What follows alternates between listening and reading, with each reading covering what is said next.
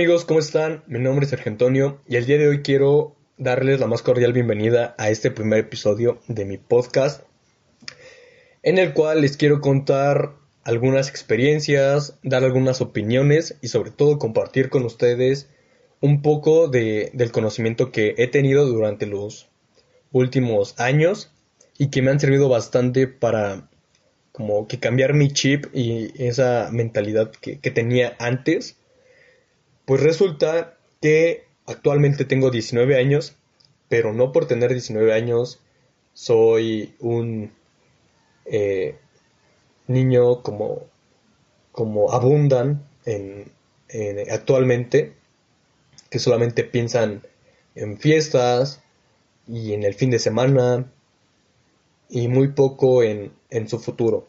Entonces, eh, todo esto se debe a que desde que tenía 14 años tuve, tuve la oportunidad de convivir con gente muy grande y tuve la oportunidad también de, de experimentar nuevas cosas, de, ampliar un círculo social bastante, bastante eh, eh, oportuno y que me ha permitido pues desarrollar algunas habilidades y ampliar un poco más de, de un conocimiento que finalmente me, han permitido eh, impulsar como un poco mi, futuro profesional. Y quiero contarles un poquito de mi historia. Eh, pues resulta que cuando tenía 13 años de edad, siempre fui una persona bastante selectiva y fui una persona que, que con quién estar y con quién no que elegía a quién hablarle y a quién no. Y, y finalmente eso me trajo algunos problemas porque pues era un poquito, como les digo, selectivo. Porque, no sé, como que tenía ese chip de, ah, yo vengo de la Ciudad de México y actualmente estoy viviendo en Texcoco, en el Estado de México. Entonces, como que el hecho de, del cambio y decir, ah, es que yo viví en la Ciudad de México, una de las ciudades más grandes, eh, en, el país, pues sí me sentía como que un poquito más, pero pues nada que ver. Y por eso eh, hubo algunos conflictos, porque como que no, no le hablaba a mucha gente. Y recuerdo que en ese entonces yo quería estudiar arquitectura. Quería estudiar arquitectura para, para diseñar eh, edificios, eh, bienes inmuebles bastante complejos porque siempre me ha gustado el arte, me gusta el arte en todas sus variables y desde muy pequeño también mm, como, como que tuve ese, ese desarrollo en el kinder de que nos ponían a jugar con la plastilina, a moldear cosas, eh, a pintar, a colorear. Entonces, pues es algo que me gusta, me gusta hacer de vez en cuando ya no lo he hecho tanto, pero pues sí, sí me gusta dibujar, colorear, eh, como que armar objetos. Me gusta eh, la parte de, diseñar. Y otro, otro punto era que me gustan y me apasionan, como no tienen idea, las, las matemáticas. Entonces, todo lo que tenga que ver con números es algo que, que amo bastante. Y cuando estaba muy chico, pues yo pensaba, hoy, ¿cómo junto pues estos dos mundos, ¿no? En algo que me guste. Pues lo que me salió fuera, fue arquitectura, porque en primera necesitas tener una precisión muy, muy, muy exacta para que no cometas algún error de, de, construcción. Y por otra parte, la en cuestión de diseño, para poder armar eh, complejos arquitectónicos eh, bastante extraordinarios. Entonces me encanta la arquitectura, todo lo que son construcciones y veo algo así fenomenal. Eh, me encanta observarlos y verlos y como que imaginarme qué hay por dentro y cómo está organizado y, y como, como que todo ese show. Entonces les comento que que eso fue como a mis 13 años, ser una persona bastante selectiva y adoraba la arquitectura. Fue hasta el 2014 como por, ¿qué fue? Septiembre, que mi papá se reencuentra con su padrino de confirmación, el cual es un empresario bastante bien posicionado, y lo invita a su oficina, se ponen a hablar. Eh, y un día llega mi padre y me dice, oye, ¿me acompañas? Voy a ir a ver a mi padrino el sábado. Y pues para que lo conozcas, ¿no? Pues ya fuimos, lo acompañé a mi papá, también fue mi mamá. Lo saludamos y recuerdo que él estaba pues hablando con mi papá, con mi mamá.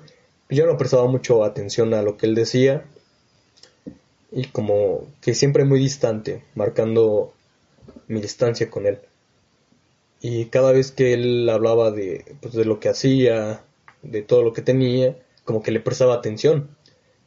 Entonces él voltea como que a verme, ya cuando iba a terminar, y me dijo, oye Sergio, eh, tú quieres viajar por el mundo, quieres tener carros, casas enormes, quieres tener tu jet privado, tu yate. Y yo le decía, pues claro, me gustaría tenerlo. Y me dijo, mira, lo que yo veo es que te fijas bastante en lo material. Y me dijo, no dejes que lo material controle lo espiritual. Haz que lo material, haz que lo espiritual controle lo material pues en ese entonces no entendía lo que él decía hasta que un día llegué a mi casa y después de ver incluso al, a su padrino de mi padre, el señor Rodolfo, llegué a, mi casa y me puse a buscar los libros que, pues tenía mi papá, que me había regalado en ese entonces, hace, uno, hace un año creo, medio año atrás, y que me había regalado y que me había dicho que los leyera porque pues yo le estaba diciendo que que quería tener un ingreso eh, de manera propia, ¿no? Y entonces los empecé a buscar, los encontré y me puse a leerlos. El primer libro que leí fue El cuadrante del flujo del dinero de Robert Kiyosaki, en el cual explica el cómo se maneja el dinero a nivel mundial y cómo es que eh, afecta o beneficia a los gobiernos cierta población del mundo y me gustó bastante que, empecé a devorar los otros libros que me había regalado, dentro de los cuales estaban Administración por Objetivos, eh, algunos libros de Harvard Business School, como Oficio y Arte de la Gerencia, eh, otros libros de, de Management, y libros sobre, ¿qué más eran? Sobre la manufactura, uno que se llama La Meta, está, ese está buenísimo. Y otro libro que me hizo entender a lo que se refería el señor Rodolfo con haz que lo espiritual controle lo material, no lo material, lo espiritual. Y eso, ese, ese libro se llama El monje que vendió su Ferrari, porque eh, habla sobre un, un, abogado que es el mejor conciliador de, la zona o del país, me parece. Y es el, o sea, es el abogado que dices, este no le gana a nadie. Y él tenía una casa, tenía todo, todo, todo, todo, vivía muy bien. Ganaba muy bien también y tenía algo que lo caracterizaba, era que tenía un Ferrari rojo. Tenía un Ferrari y siempre llegaba a su oficina en su Ferrari. Entonces, eh, resulta que por tanto trabajo, un día en, en, una audiencia le da un paro cardíaco y creo que muere y eh, como que le da un, paro otra vez y vuelve a como que a latir su corazón y resulta que ya no se vuelve a aparecer en su, en su, en su buffet, se retira, se va, vende todo, hasta el Ferrari, vende todo para ir en busca de sanación espiritual. En fin, el, este abogado regresa del Himalaya eh, y regresa bastante cambiado, regresa bastante joven y pues nadie lo reconoce. Y con uno que era de sus aprendices, se eh, le empieza a contar su experiencia y, empieza a hablar sobre la parte de la sanación espiritual y cómo es que debes de tener un equilibrio entre mente, espíritu y pues la parte o sea, todo lo que involucra el ser. Y me gustó bastante que, que pues entendía a lo que él se refería. Y entonces, eh, pues aprendí a ser como que un poco más eh, agradecido, eh, aprendí a ser un, un, poco más este, abierto a las personas, dejé de ser tan, no sé cómo se les dice, bueno, bastante payaso y selectivo y abrirme con todas las personas, porque frecuentemente era de solamente me junto con los populares y hasta ahí. Y dejé de ser como que ese tipo de persona y me empecé a acoplar pues a todo, todo tipo de personas, sin importar eh, su origen, su condición económica, sin importar su ideología, sin importar nada y, adelante, ¿no? Mientras me respetes, pues, te respeto y pues adelante podemos convivir. Y posteriormente como de, después de haber leído tantos libros que ahí me había regalado mi padre, comencé a ir a cursos, eh, seminarios, diplomados, y algunos los tomé también de manera online, que me ayudaron bastante a entender un poquito más sobre administración de empresas, eh, recursos humanos, eh, sobre ventas, sobre liderazgo, que es algo que creo que mi papá me, ha recalcado bastante, en, creo que desde muy pequeño, pero como que desde ahorita, ahora que soy más grande, lo entiendo un poquito más y me lo ha dicho como que más seguido. La parte de liderazgo sobre haz que las personas sean mejores y, y elevarlas a un nivel que, que logren como que florecer, ¿no? Logren florecer esas habilidades que tienen y que ellos ni siquiera se han dado cuenta que, que pues las tienen. Porque, o sea, creo que hay un, una, un abismo en lo que realmente necesita la sociedad y lo que, lo que tiene actualmente como el sistema educativo, sistemas económicos, etc. Entonces, eh, no me quiero, bueno, no me quiero meter tanto en ese punto, tal vez lo comente en, otro episodio, pero eh, como les digo, empecé a tomar varios cursos, empecé a, a, tener un poquito más de conocimiento y, y posteriormente así estuve como unos, ¿qué serán? Tres años, cuatro años estuve así, hasta que en el 2018 a mi mamá la la invitan al Senado de la República a un foro y pues yo la acompaño, fui con ella y, estuvo muy, muy, muy padre hasta y, posteriormente de, después de esa invitación me comienzan a invitar a mí a otros foros y uno que me gustó y me agradó bastante fue el tercer foro emprendedor con Arturo Elías Ayub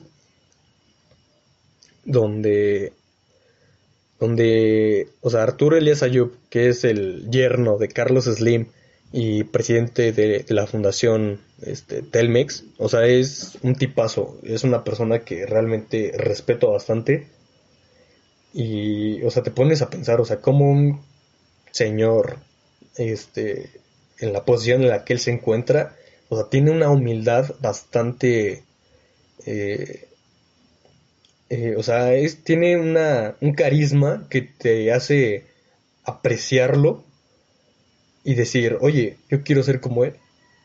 Porque te das cuenta de que a pesar de que, o sea, el dinero no compra tu felicidad, la felicidad la haces a partir de, de, del cómo estés contigo mismo y con las personas que te rodean.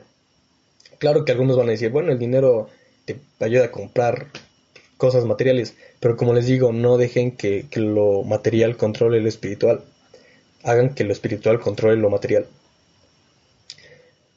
Y, después de todo ello, el convivir con, con personas dentro del Senado, el, tener eh, como que esa facilidad de, de hablar con, con personas en una posición política pues bastante alta y, estar conviviendo con personas grandes y con empresarios bastante reconocidos, pues obviamente cambia, cambia tu mindset y te empiezas a preocupar ya no solamente por ti, sino por las personas que te rodean y, y por la población en general. Y te pones a cuestionar ciertos puntos ah, sobre cómo puedes tú ayudar a esas personas y, y también eh, recibir algo, ¿no? O sea, es como un te doy, pero también recibo algo, y no tanto a nivel económico, sino a un nivel eh, de ser, porque estoy consciente de que todos tenemos un propósito en esta vida, todos, todos, todos queremos lograr algo y, solamente se puede lograr hacer un cambio en, esta sociedad si realmente todos aprendemos a trabajar en equipo y dejar de, de querer ser muy individualistas, porque llegar a ser individual no te va, no te va a beneficiar en nada.